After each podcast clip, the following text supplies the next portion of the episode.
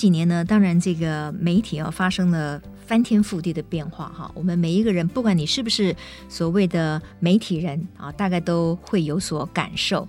那当然也有很多人呢，因为这个新媒体的崛起嘛，所以过去你可能觉得自己没有发声的管道，那你现在反而自己有发声的管道了。所以这是一个非常多变的，但是也是非常有趣的一个新的媒体时代。那我有一次在跟我的朋友聊天的时候，哈，我的朋友说：“哎呀，像你们这种资深的主播啊，现在怎么都没有出现在这个电视上面了？”哎，我后来发现，哎，这个问题也的确很有趣，哈，就是资深主播们都到哪儿去了呢？好，因为我们现在在电视上看到的，好像都是年轻貌美，哈，然后但是跟我们同一辈的这个主播，好像相对的就少很多了啊。那我今天呢，我们脱壳里面呢，要跟一个好朋友来聊聊天。哎呀，他还比我年轻很多呢。结果他居然在最近他出的一本书里面，我看到那个介绍，我就哑然失笑。他上面写说，台湾有线电视新闻台第一代资深主播。我想，那我就是古代了。好，我们来欢迎这个詹庆林，庆林好，沈姐好，好久不见，对，真的很久不见耶。哎呀，而且我们也都分别离开那个电视的主播台，其实也有好一阵子了。对，哎，你后来为什么决定离开呢？嗯，当然，媒体环境有了很大的改变。嗯啊，嗯，那。刚才沈姐说了嘛，我是有线电视新闻第一代的主播。对，当然那个时候沈姐你们在无线台，哎，我是可是我，所以我才说我算古代了嘛，因为我我是从无线三台再变成跨入这个有线电视。对，当时的你们在呃三台，已经是一个所谓在台湾解严之后那个黄金年代，很棒的一个主播，可以大名大放。对，那我们来到了接棒的第二代的，也就是从有线电视嗯开始出来，但是我自己从有线电视电视的零到有，从披荆斩棘的阶段，嗯、到后来它发光发热。对，等到我离开的时候，它差不多也已经是我不要说日薄西山了，但确实媒体的环境已经开始在慢慢的稍微走向。而且我们讲直白一点，有点大不如前。也就是说，我们曾经存在的那个阶段里面，应该算是一个电视新闻的。比较美好的时代了，我是这样，我我这样认为哈。我觉得你们更是，是我们更是。我觉得那美好的一仗，我们参与过，我觉得育有容颜哈。对。不过当然了，我觉得时代就是不断的往前进嘛。我们每一个人也都，我们也不要自怨自艾，我觉得也不用哀叹哈。因为事实上，新媒体也给了很多年轻人新的机会。那当然，我觉得也是非常棒的哈。只是你后来其实也到了电视台，做到这个新闻台的这个新闻总监嘛。是。那就变成是比较偏幕后了。对，你又可以掌控这个新闻的一些制作啦、内容等等的。那为什么你后来也选择离开呢？当然，因为后来台湾的媒体生态丕变，有很大的一个原因，我想是跟经营者是有关系的。嗯嗯，再后来，当然有一定的财力可以去经营新闻台，它必然是后面要有一个比较大的财富来做支撑，嗯哼，那就跟当初是媒体人在搞媒体是不一样的。对对，那我觉得即使老板对你很好，我们还是会有一些理念上的不同出入。嗯嗯嗯嗯嗯，这个跟私底下人好不好是没有关系，没有错，我完全可以理解。媒体的话，我觉得它有它的一个。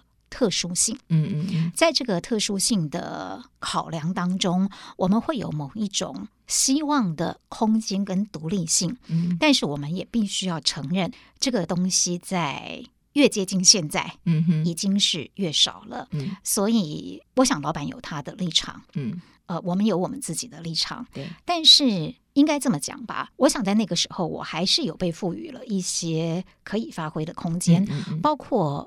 我其实非常的感谢啊！播了这么多年的晚间新闻之后，晚间新闻沈姐知道吗？那么长的时间，嗯、收视率对我们是很重要的。是是是，对。但是收视率之外，其实你要叫好并不容易，因为晚间新闻它是很 daily 的。对、嗯，在某种程度上，我们只是把今天的琐碎给整理出来而已。但是有机会到了我另外新闻台，就是您讲的，当我有机会。在那边 handle 一个新闻台的时候，哎，我们也有机会去发挥一些理想。这个我真的要感谢，嗯，老板，嗯，让我们有机会有空间可以去做调查报告。也因为那个调查报告深度报道，嗯，让我自己觉得圆了一个梦。对啊，做了一些自己想做的新闻，做了一些深度的专题，因此得到了一些新闻奖。在那个过程当中，我觉得还是充满感激的。对对，只是当时我自己也有一定的年纪了，嗯、那个时候也超过四十五岁了。啊，我觉得在电视台应该这么讲吧。嗯，嗯有些事情哦，曾经拥有就好了，嗯，没有一定要执着的，非要在那边不可。没错，对，而且因为事实上就是不断的在改变当中了。那有些变化我们或许可以坦然面对，可是有些变化我们可能可以拒绝哈。嗯、就是说，这变成就是非常个人的一个抉择嘛。对，所以刚才庆玲提到了，就是说在呃电视新闻的时候，我们确实哈，就是比较资深的主播或者是记者或者是电视新闻人，我们都会有一种感慨，就是其实在过去的时候，我们其实非常在乎所谓一个电视台或者是我们个人的新闻信赖度的累积。啊，就是我们透过我们的努力，我们呢呃让这个观众对于我们所播报的或者我们的切入点或者我们所赋予的某一些的社会责任，用这些一点一滴来累积新闻的可信度。对，可是现在好像没人管这个了啊，其实没没什么可信度了。对啊，因为其实现在因为媒体的竞争真的也很激烈啦，嗯、对，再加上呃科技的发展。让媒体的话语权不再是独占性的，没错，我们不再去垄断那个话语权了。嗯嗯嗯、现在每一个人都是自媒体，每个人都很有话语权啊。所以当然，我觉得这个也不是完全去怪媒体的老板或是媒体的从业人员，它就是一个时代的变动。那个时代的变动，它就是一个潮流。嗯，这个潮流是不可逆的。嗯嗯嗯，所以也没有必要。非要在那边哀叹什么不可？这是我自己的感觉。是是是，没有错。可是当然呢，我我所谓当我说觉得有一点呃感叹的时候，是因为其实媒体就像刚才庆玲说的，它这个产业跟其他产业是非常不同的。对，也就是说，这个媒体的经营者，他真的不能把它看成是一个完全商业的东西。就是说很多的产业或者是商业界，就是老板就是看赚不赚钱哈。嗯、那但是呢，如果你把这样子东西放到新闻媒体里面，完全只看。收视率，而不看他的社会责任，或者是视听大众的反馈的时候，这其实他有些时候，呃，媒体的这个表现或者信赖度是会不断的下降的。这一点是让我们觉得比较可惜的地方。对，不过当然了。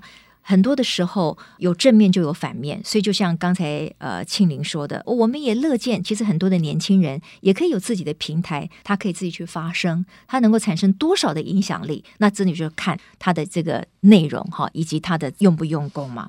我知道现在庆林就是说，哎，你倒也是抓住了这个新媒体的一种特质，所以你现在也是在网络上开了一个读书的节目吗？呃，他不能够说是在网络上，嗯嗯嗯，是因为现在这个多媒体时代，我觉得有点有趣。对对对，那我做了一个叫做“名人书房”的节目，名人书房，名人书房。那这个节目事实上是呃冠德玉山教育基金会他们为了推广阅读成立了这个基金会，然后也做了这个节目。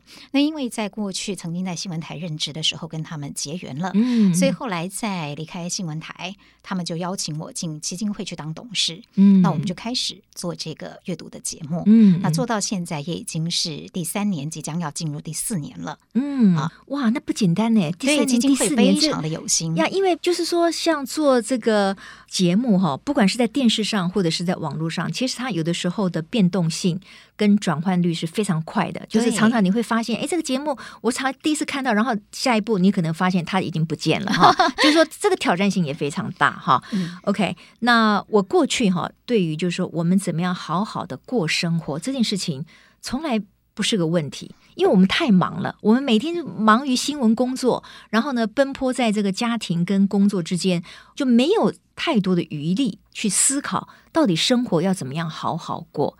诶，可是最近这几年，我会发现哈，每一个人最终你要回来去思考，我怎么样过好每一天。嗯，这好像变得是一个蛮重要，而且是一个。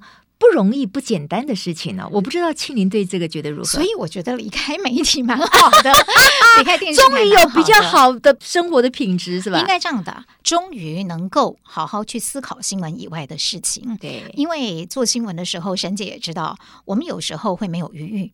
嗯，真的，真的，因为真的没有体力，所有的真的没有，没有时间，所有的时间都被占满了。然后回到家已经真的很累了。嗯嗯嗯。那差不多，你该看的报纸、该看的评论、该看的杂志，你全部都结束之后，你也就已经累瘫了。嗯。那所谓的新媒体是不是算掌握到它呢？应该是说，刚开始的时候跟冠德玉山教育基金会我们合作的是在新闻台做一个阅读的节目，但是新闻台有收视的压力。对，我们只能够一个礼拜做半个小时。嗯、坦白讲，我们好不容易约到了一个很棒、很有质感的特别来宾，可是访问了半个小时，经常会觉得是意犹未尽的。嗯嗯、那后来，因为我也离开了媒体，那跟基金会这边也有了一种很好的默契跟联系。嗯、哎，我们就决定，既然是新媒体时代，我们为什么要跟一个电视台固定的合作呢？嗯嗯、我们可以在不同的媒体的播出平台、不同的渠道去。做一个节目，对，所以现在名人书房，不管你是在 cable 的有线电视哦、呃，在 Momo TV，嗯，在大爱，在人间卫视，嗯嗯、或 MOD 的寰宇，或是数位台的华视教育文化频道，还是在 OTT，还是在雅虎 TV 这个入口网站，嗯、或者是我们自己的 YouTube，你都可以看得到。嗯、那我们也有把。音频纯粹剪出来，嗯，就是如果你不想看，你只想听声音，那我也有我的 podcast，嗯，是名人书房的，也是可以做。最主要的原因就在于，我们真的觉得，不管你是透过纸本或是电子的阅读，嗯嗯，一个社会可以进步的动力，全民的阅读是不可或缺的。嗯，所以基金会当时这样的一个概念，可以说跟我个人。是很接近的，对，跟你的想法很契合。因为我们觉得大家都在谩骂这个社会怎么样的黑暗呐、啊，嗯、现在大家怎么样的不进步。可是我觉得诅咒黑暗很容易，嗯哼，但是要点亮一根烛光没有那么简单。我们如果有这个心，不应该成为那个诅咒的一方，嗯、应该成为点亮的那个人才对。对，很棒哈，就是实践力是很重要的哈。对，与其你抱怨太多，不如我们就去做我们可以做的事情哈。那刚才我谈到了就是说，哎呀，现在回过头来想哈，怎么样去好好的过一个生活？因为家庭是社会的这个单位嘛，那每一个个人又是家庭里面的一个单位，对不对？所以每一个人能够好好的把自己的生活过好了，其实家庭就好了，社会就会更好一点。那我如果问庆玲，就是说，你认为在你目前的生活里面哈，那个最重要的元素哈？是什么？你会怎么回答？如果说最重要的元素，可能是我自己本身跟我的家人。OK，嗯，嗯，我觉得到了中年，因为我们也过了一半以上的时间了。嗯嗯，说真的，你剩下多少的岁月，就像我在书里面写的，不得而知。嗯，但是很显然的，五十几岁的人，他就是已经用了你。超过半数的时间了，我真的很难想象，我们人如果可以活到什么一百二十岁啊、一百五十岁，我想是不太可能的。哎，可是已经有这个预测说，其实以后要百岁人生是相对比过去容易很多哦。嗯嗯，甚至还在二三十年后，可能一般人的平均寿命都是超过一百岁哦。嗯、我是看到其中某一个报道了，不过这个也很难预测。Anyway，但是我们过好今天，可能是比预测自己能够活几年更重要。所以沈姐讲的就是 我的心声。嗯、我认为现在。最重要的事情在生活里面，就是你要去过好你眼前的每一天。嗯，因为在新闻界这些年，我送走了很多的老朋友。嗯，好，很多人甚至比我还年轻，不到五十岁他就提前下车了。嗯，突然之间有一个人在你的生命当中曾经那么长年的陪伴，他真的就是消失了，而且正当盛年呢。对，当然我们这个年纪送走长辈是很正常的一件事，可是也有太多的平辈。在不预期当中，他们就消失了。嗯，那会更让我觉得，所谓我们以为如常的日子，对，其实并没有那么如常。嗯哼，其实幸福稳定，嗯，不是想当然耳的事情，嗯嗯嗯，它不是那么理所当然应该出现在你的生活当中。这是我很深的感触。嗯嗯，所以我觉得，把每天的日子，就算是小日子。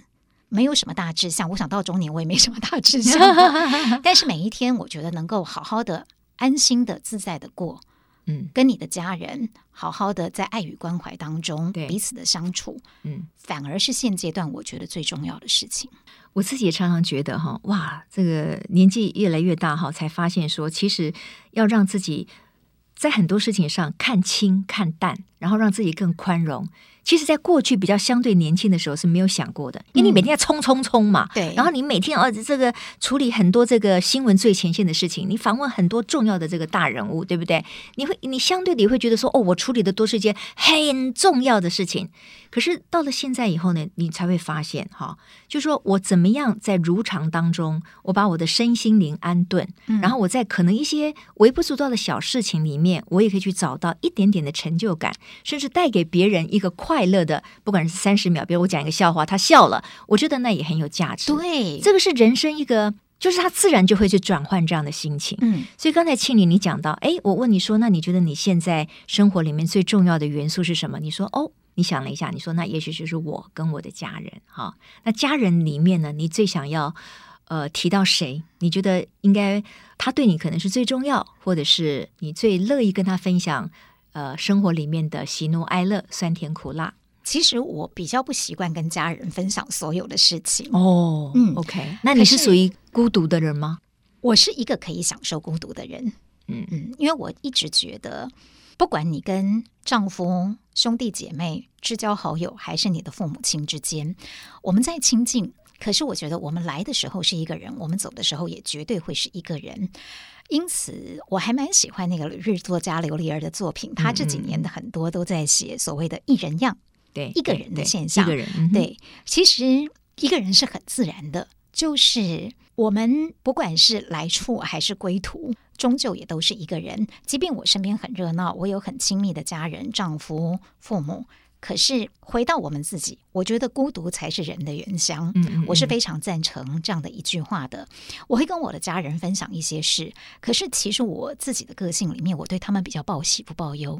嗯，哎，我们大部分的儿女好像也是如此。就是你何必让你的妈妈年纪那么大了，对，她还要来为你烦恼呢？对，我对她讲的大概都是好的事情。嗯，那习惯上，我觉得压力啦、挫折啦，你是自己吞了吧？对，或自己不要说吞。我觉得到了中年，嗯，根本不用吞，自然而然一段时间就消化掉了。OK，好，你刚才说你还蛮能够享受一个人自自由自在的，对，那你会一个人去吃饭吗？以前不会，现在会耶。你就走进一个餐厅，然后找一个桌子坐下来。然后点菜自己吃这样子，在餐厅我比较不会啊哈，但是呢，你说去吃个小吃，我是会的啊哈。然后我也很享受一样的意思啊，小吃也 OK 啊。你就是你一定会走吃，对我自己绝对不会一个人去吃大餐，因为我觉得那样太浪费了。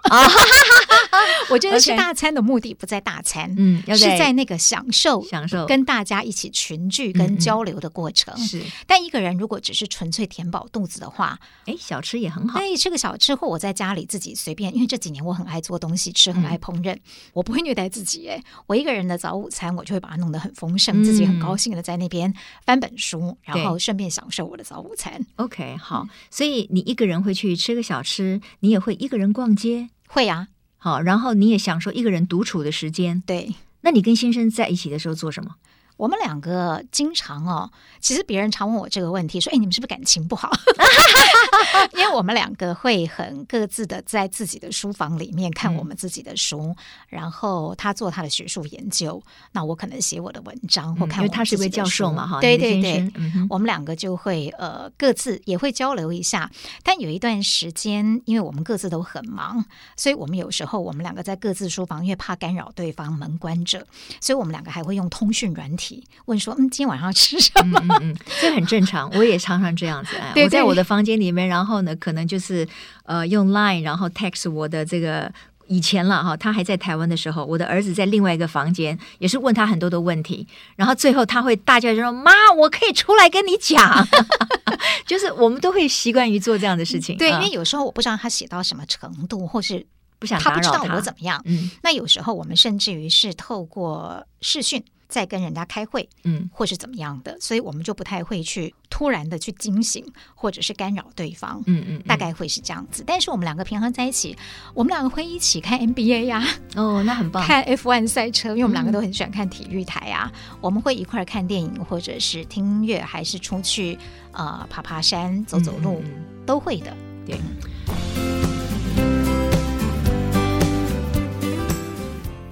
呃，像以我来讲哈，我觉得人到一个年岁之后呢，哎，突然之间你会惊讶，就是说，哇，日子真的过得很快，就是时光飞逝啊！我回头一看，哇塞，我已经走过了这么些年了啊！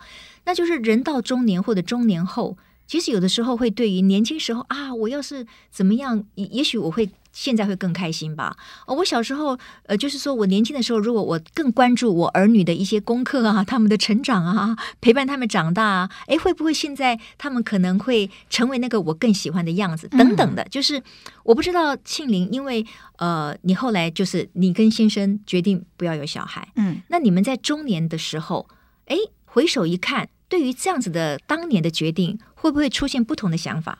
我有一点点，他不会。嗯啊、呃，我的一点点是来自于，因为这几年我自己家族里面的很多长辈离世，当然这是很正常的。在我们这个年纪送别长辈，不是我，是所有我这一代的我辈中年们，对，都在面临的宿命。嗯，每一次我在告别式上。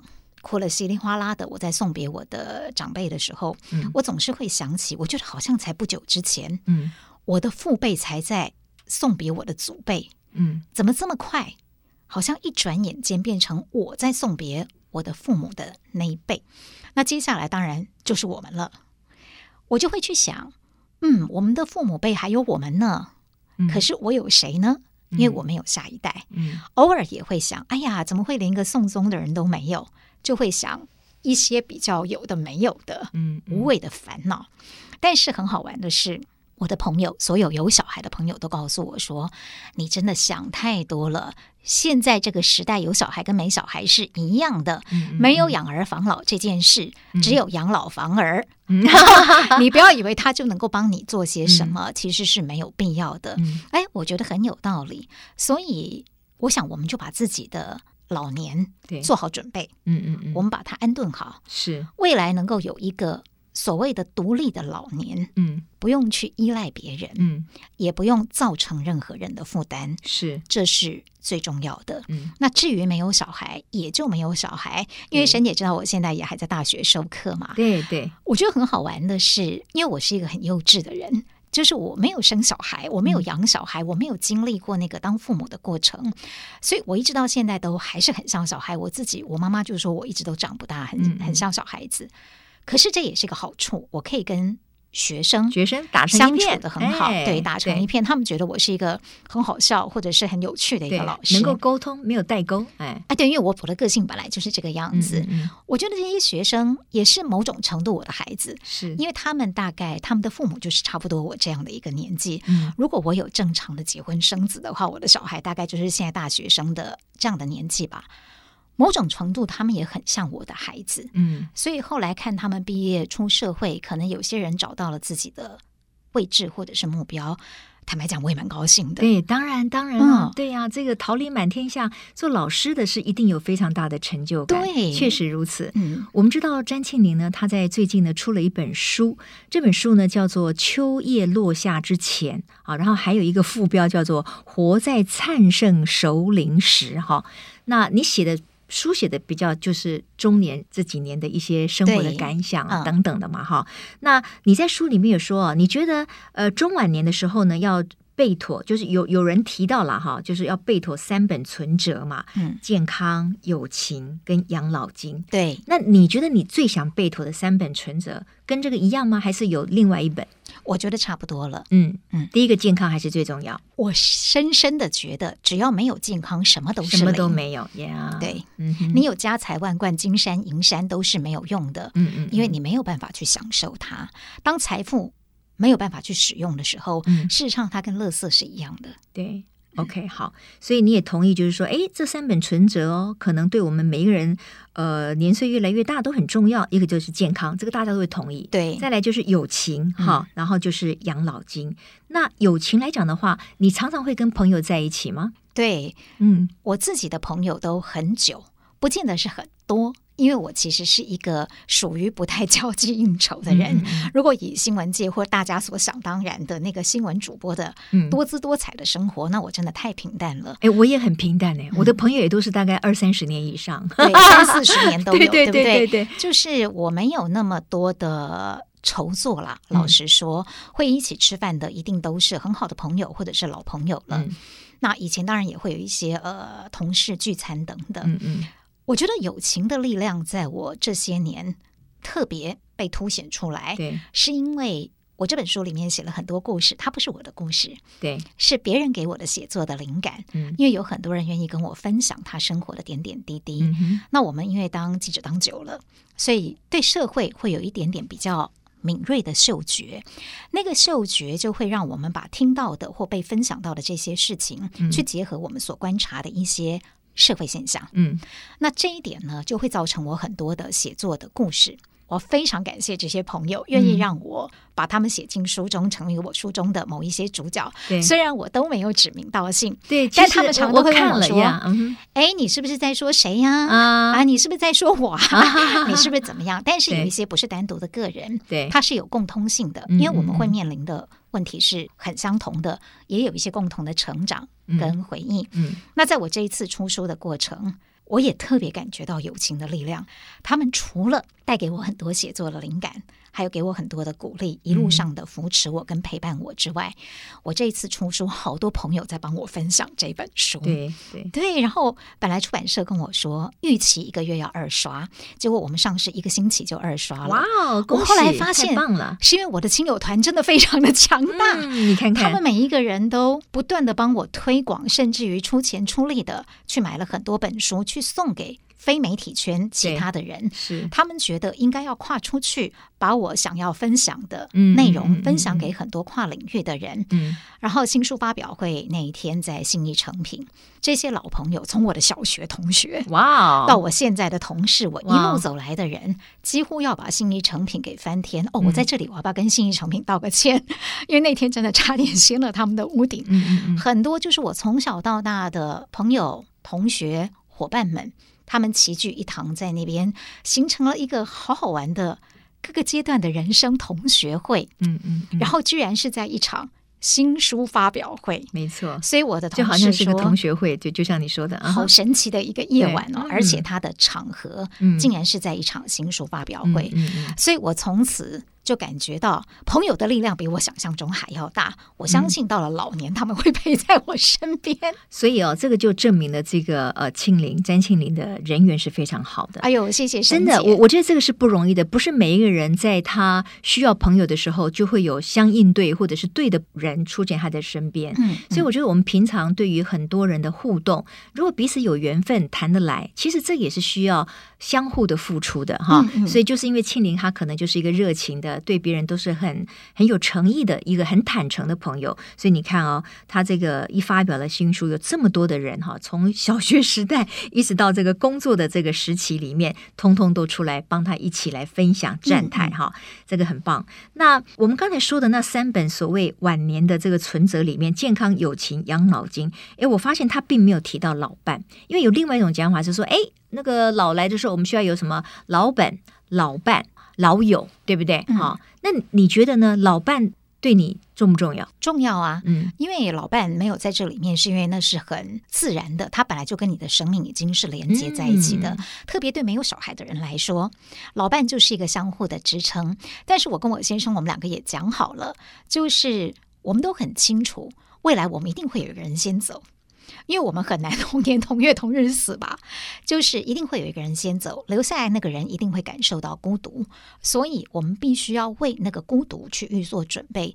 即使他没有了，我们可能会有情感上的失落，但是生活上不能够失落。你不能够因为没有某一个人，你就活不下去了。没有。人要为自己活下去，嗯，不是因为那个人存在或不存在，而他跟你的缘分，我现在也相信。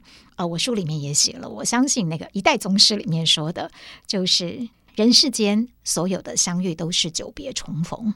所以，即便我们这一生的缘分可能到了该有的时限，因为万物中有时，那个时间到了，总有一个人要先走。但是，我觉得岁月会帮我们安排，嗯哼，下一次的重逢。重点是。我们在这一世的相遇跟相守的过程当中，能不能够让彼此的关系是圆满的？嗯，我觉得这个才是大智慧。所以你们两个真心的谈过生死这件事情。常常，因为这两年我们的家里都有至亲的离世，嗯嗯嗯，所以对我们来说，这是很现实的问题。对对，特别是我们这一代人在面对的长辈，他们比过去的各个年代都要长寿，然后出现的问题，嗯，也很相似。嗯，比方说我自己家里或者是我朋友的家庭里面，都会有长辈是失智这样的状态，他还在呀，嗯。但是你不能确定他对这个世间有没有知觉，嗯、因为他没有办法表达了。对，他也不认得你了。嗯哼，那我们两个就已经讲好说，哎，如果我们失智的话，你、啊、哦，你们连这个都谈。对对对。假使你们两个其中有一个人如果是失智的话，对，赶快把我送到就是专业的那个照护的中心去，就是不要去拖累另外一个人，就是不要留在家里，因为另外那个人会非常辛苦。照顾失智是非常，我觉得已经不是用辛苦可以去形容的事情了。嗯、所以，特别是还有情感的失落，嗯嗯，你那么照顾他，对，你他不认得你，他不认得你，嗯，但他不是故意的，是。你心里又难过，对，又失落，对。那个感觉，然后你照顾不了的，因为失智之后，接下来是生理机能的衰退。老人照顾老人是个大悲剧，嗯、所以我们就讲好了，如果我们其中有一个人发生了这个状态，第一，我们不要逃避，嗯，我们要愿意去就医，对，因为在我的朋友里面，很多家庭是为什么失智会恶化的那么严重？长辈不愿意去承认他自己失智的事实。我甚至有一个朋友曾经跟我分享过。因为他母亲的一些症状，让他强烈的怀疑他母亲是失智的前兆。嗯，他就跟妈妈说：“我们去看一下脑神经内科，好不好？”对，对他妈妈勃然大怒，对，很排斥，对，生气，他说：“我怎么可能失智？嗯、对你如果说我失智的话，我就死给你看。”嗯，哎呦，对，是严重到这样，这么激烈。对，某些人是这么激烈的，所以我觉得要接受自己的生命有了一些不可逆的变化，嗯，其实没有那么容易的，不容易，不容易。其实生命。Always 都是一个很大的挑战。你刚才说你的朋友发现他的妈妈有一些症状，所以他怀疑可能他的母亲有失智的这个前兆。那个状况他有跟你分享吗？他的母亲是出现了什么，所以他会有这样的认认知？其实最主要的是会有一些妄想，妄想，然后会有一些短期记忆的丧失。比如说昨天才发生的事情，他很坚持跟你说昨天没有发生那件事，嗯，或者是昨天没有发生那件事。但他很坚持跟你说有了这些事情，嗯嗯嗯嗯，那最重要的是，他们对于短的记忆会忘得非常的快，快！然后在性格上也会从一个比较温和的人，嗯，有的时候会变得比较焦躁，嗯，哎，温和了一辈子的人，对，突然之间性格大变，对，嗯，大家都会有一些，因为我们会互通有无嘛，是。太多人家里有这个状况，哎，嗯，我妈最近怎么样？嗯，我爸最近怎么样？或我公公、我婆婆怎么样？我们大家会在彼此交流。哪一天很快，我们就说：“哎，我最近怎么样？” 我们讲到自己了，对，对不对？自己可能有变化了，对呀。Yeah, 我们得接受。所以我跟我先生就讲好说，如果我们两个人当中有任何一个人出现这个状况，我们一定要愿意接受对方的建议，嗯，去安排就医，嗯，就医。也许到了我们的那个时候。搞不好他面对失智或阿兹海默已经有了不同，因为医学一日千里嘛，对对对，没错，谁知道更好的治疗的效果了？对，搞不好我们就会痊愈了，也说不定呢，嗯、对不对？那或者是我们可以有效的延缓，嗯嗯，那增加我们自己可以认知能力强，可以认得对方的岁月也很好。真的不可以，嗯、我们要接受我们自己是对方没有办法照顾的，嗯，所以我们要接受，我们可能就是要到一个专责的照护机构去。度过所谓的余生吧。哎，现在讲的好好的，可是到时候自己如果生起病来，可能那个性情真的也会改变呢。谁知道？搞不好啊，对，不对？要趁有理智的时候。对对对对对。不过 anyway，我觉得你们两位这样的沟通很棒，就是说听起来庆你，那你跟你先生之间其实是很理性的，就是这些问题，因为你知道很多生啊、死啊、什么失智啊、健康的问题，其实很多夫妻之间，我们知道它很重要，可是有时候我们就是。不想打开这个话匣子，因为总觉得你会触及到让自己也觉得很难过的一些可能的状态，所以你们两位都很理智，算是，嗯，因为他是 做学术研究的，对，所以研究人文科学的人，我觉得他们本来就比较有科学的精神，嗯，对于这样的事情不是那么逃避。那我自己是原本把这些东西就看得比较淡然一点，嗯嗯嗯，对，虽然我觉得我是一个情感上比较容易割舍不下的人，嗯，可是对于谈生论死。我不是那么样的忌讳，因为我觉得那就是人很自然的过程。我们生下来的那一刻，嗯，就注定要走向死亡啊。嗯，哦，对了，虽然我们我们都知道这是这是真理，对不对？对。但是真的，我们常常我不会去想这个问题，就是有一点小逃避了哈。但是呢。当然，我觉得一个人其实越活，你的智慧也要增长，对不对？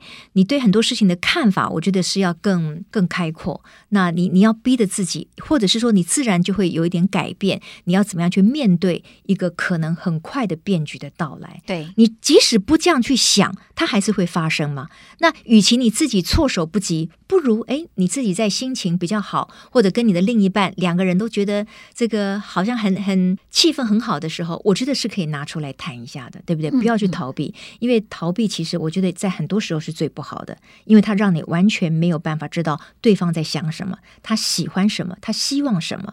那我觉得有这样的一个互相的理解跟体谅，我觉得还是很棒的，很重要。我觉得.因为长辈失智了，你这时候没有办法帮他决定任何事情。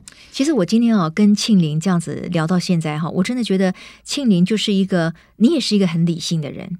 我觉得理性当然也很好啦，可是有的时候就是说，你会让自己稍微更开放一点嘛，就是说不要想那么多，让自己比较放松啊，然后做一些平常你不会做的事情啊，比如说你穿一个呃非常花俏的衣服，然后自己去跑去逛街，或者自己去找人家去呃游玩或者是什么之类的，你会吗？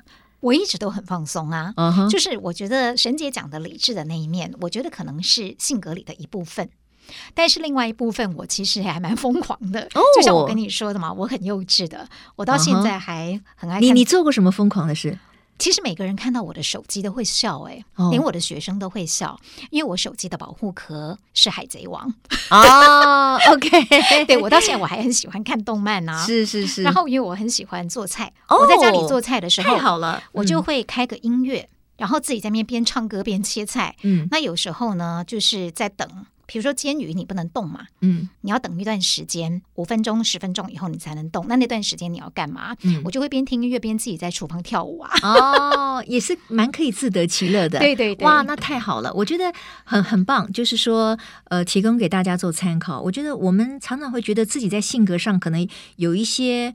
呃，缺点哈，因为比如说我们自己会自己分析嘛，哦，我可能不够开放，我可能不够可爱，我可能不够放松。但是有的时候你自我提醒之后，你是可以改变的哈。嗯、那刚才庆玲说她其实喜欢下厨啊，那这个是一个很轻松的话题嘛，对。所以你告诉我们你的拿手菜有三道，是哪三道？哎，其实蛮多的耶。好，没关系。那你告诉我，你最最拿手的三套。我的朋友吃过，觉得我做的很好吃的是第一道是我的卤牛腱。哦，哎，卤牛腱呢？这这也不容易，我就没卤过牛腱。卤牛腱我觉得很不错，我试了几次失败，但是最近这一年做的都非常的成功。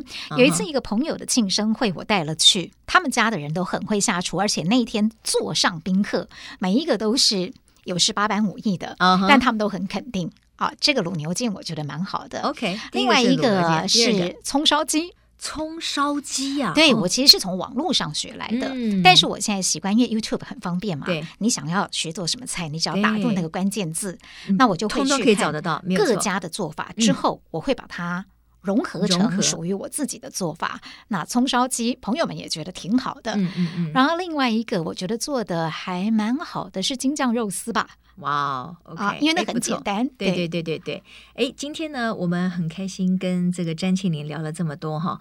我觉得人生在不同的时候里面，我们可以给自己上不同的菜。真的，过去我们可能比较习惯于吃哪几道菜，但是呢，当你的年岁到了一个不同的阶段的时候，也给自己新的机会。哎，搞不好你就会尝到新鲜的滋味。对，你也让自己很开心。对，我们也可以做新鲜的菜色。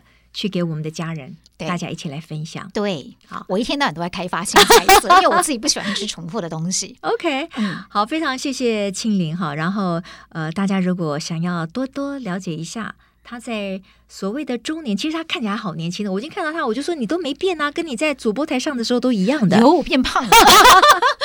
好，这本书呢，《秋叶落下之前》哈，希望大家也可以从书中，我们可以得到很多更多的想法，然后让自己的生活更加的开阔跟开心。谢谢沈姐，谢谢庆玲，也谢谢各位听众朋友的收听。我们脱壳，下次再会，拜拜。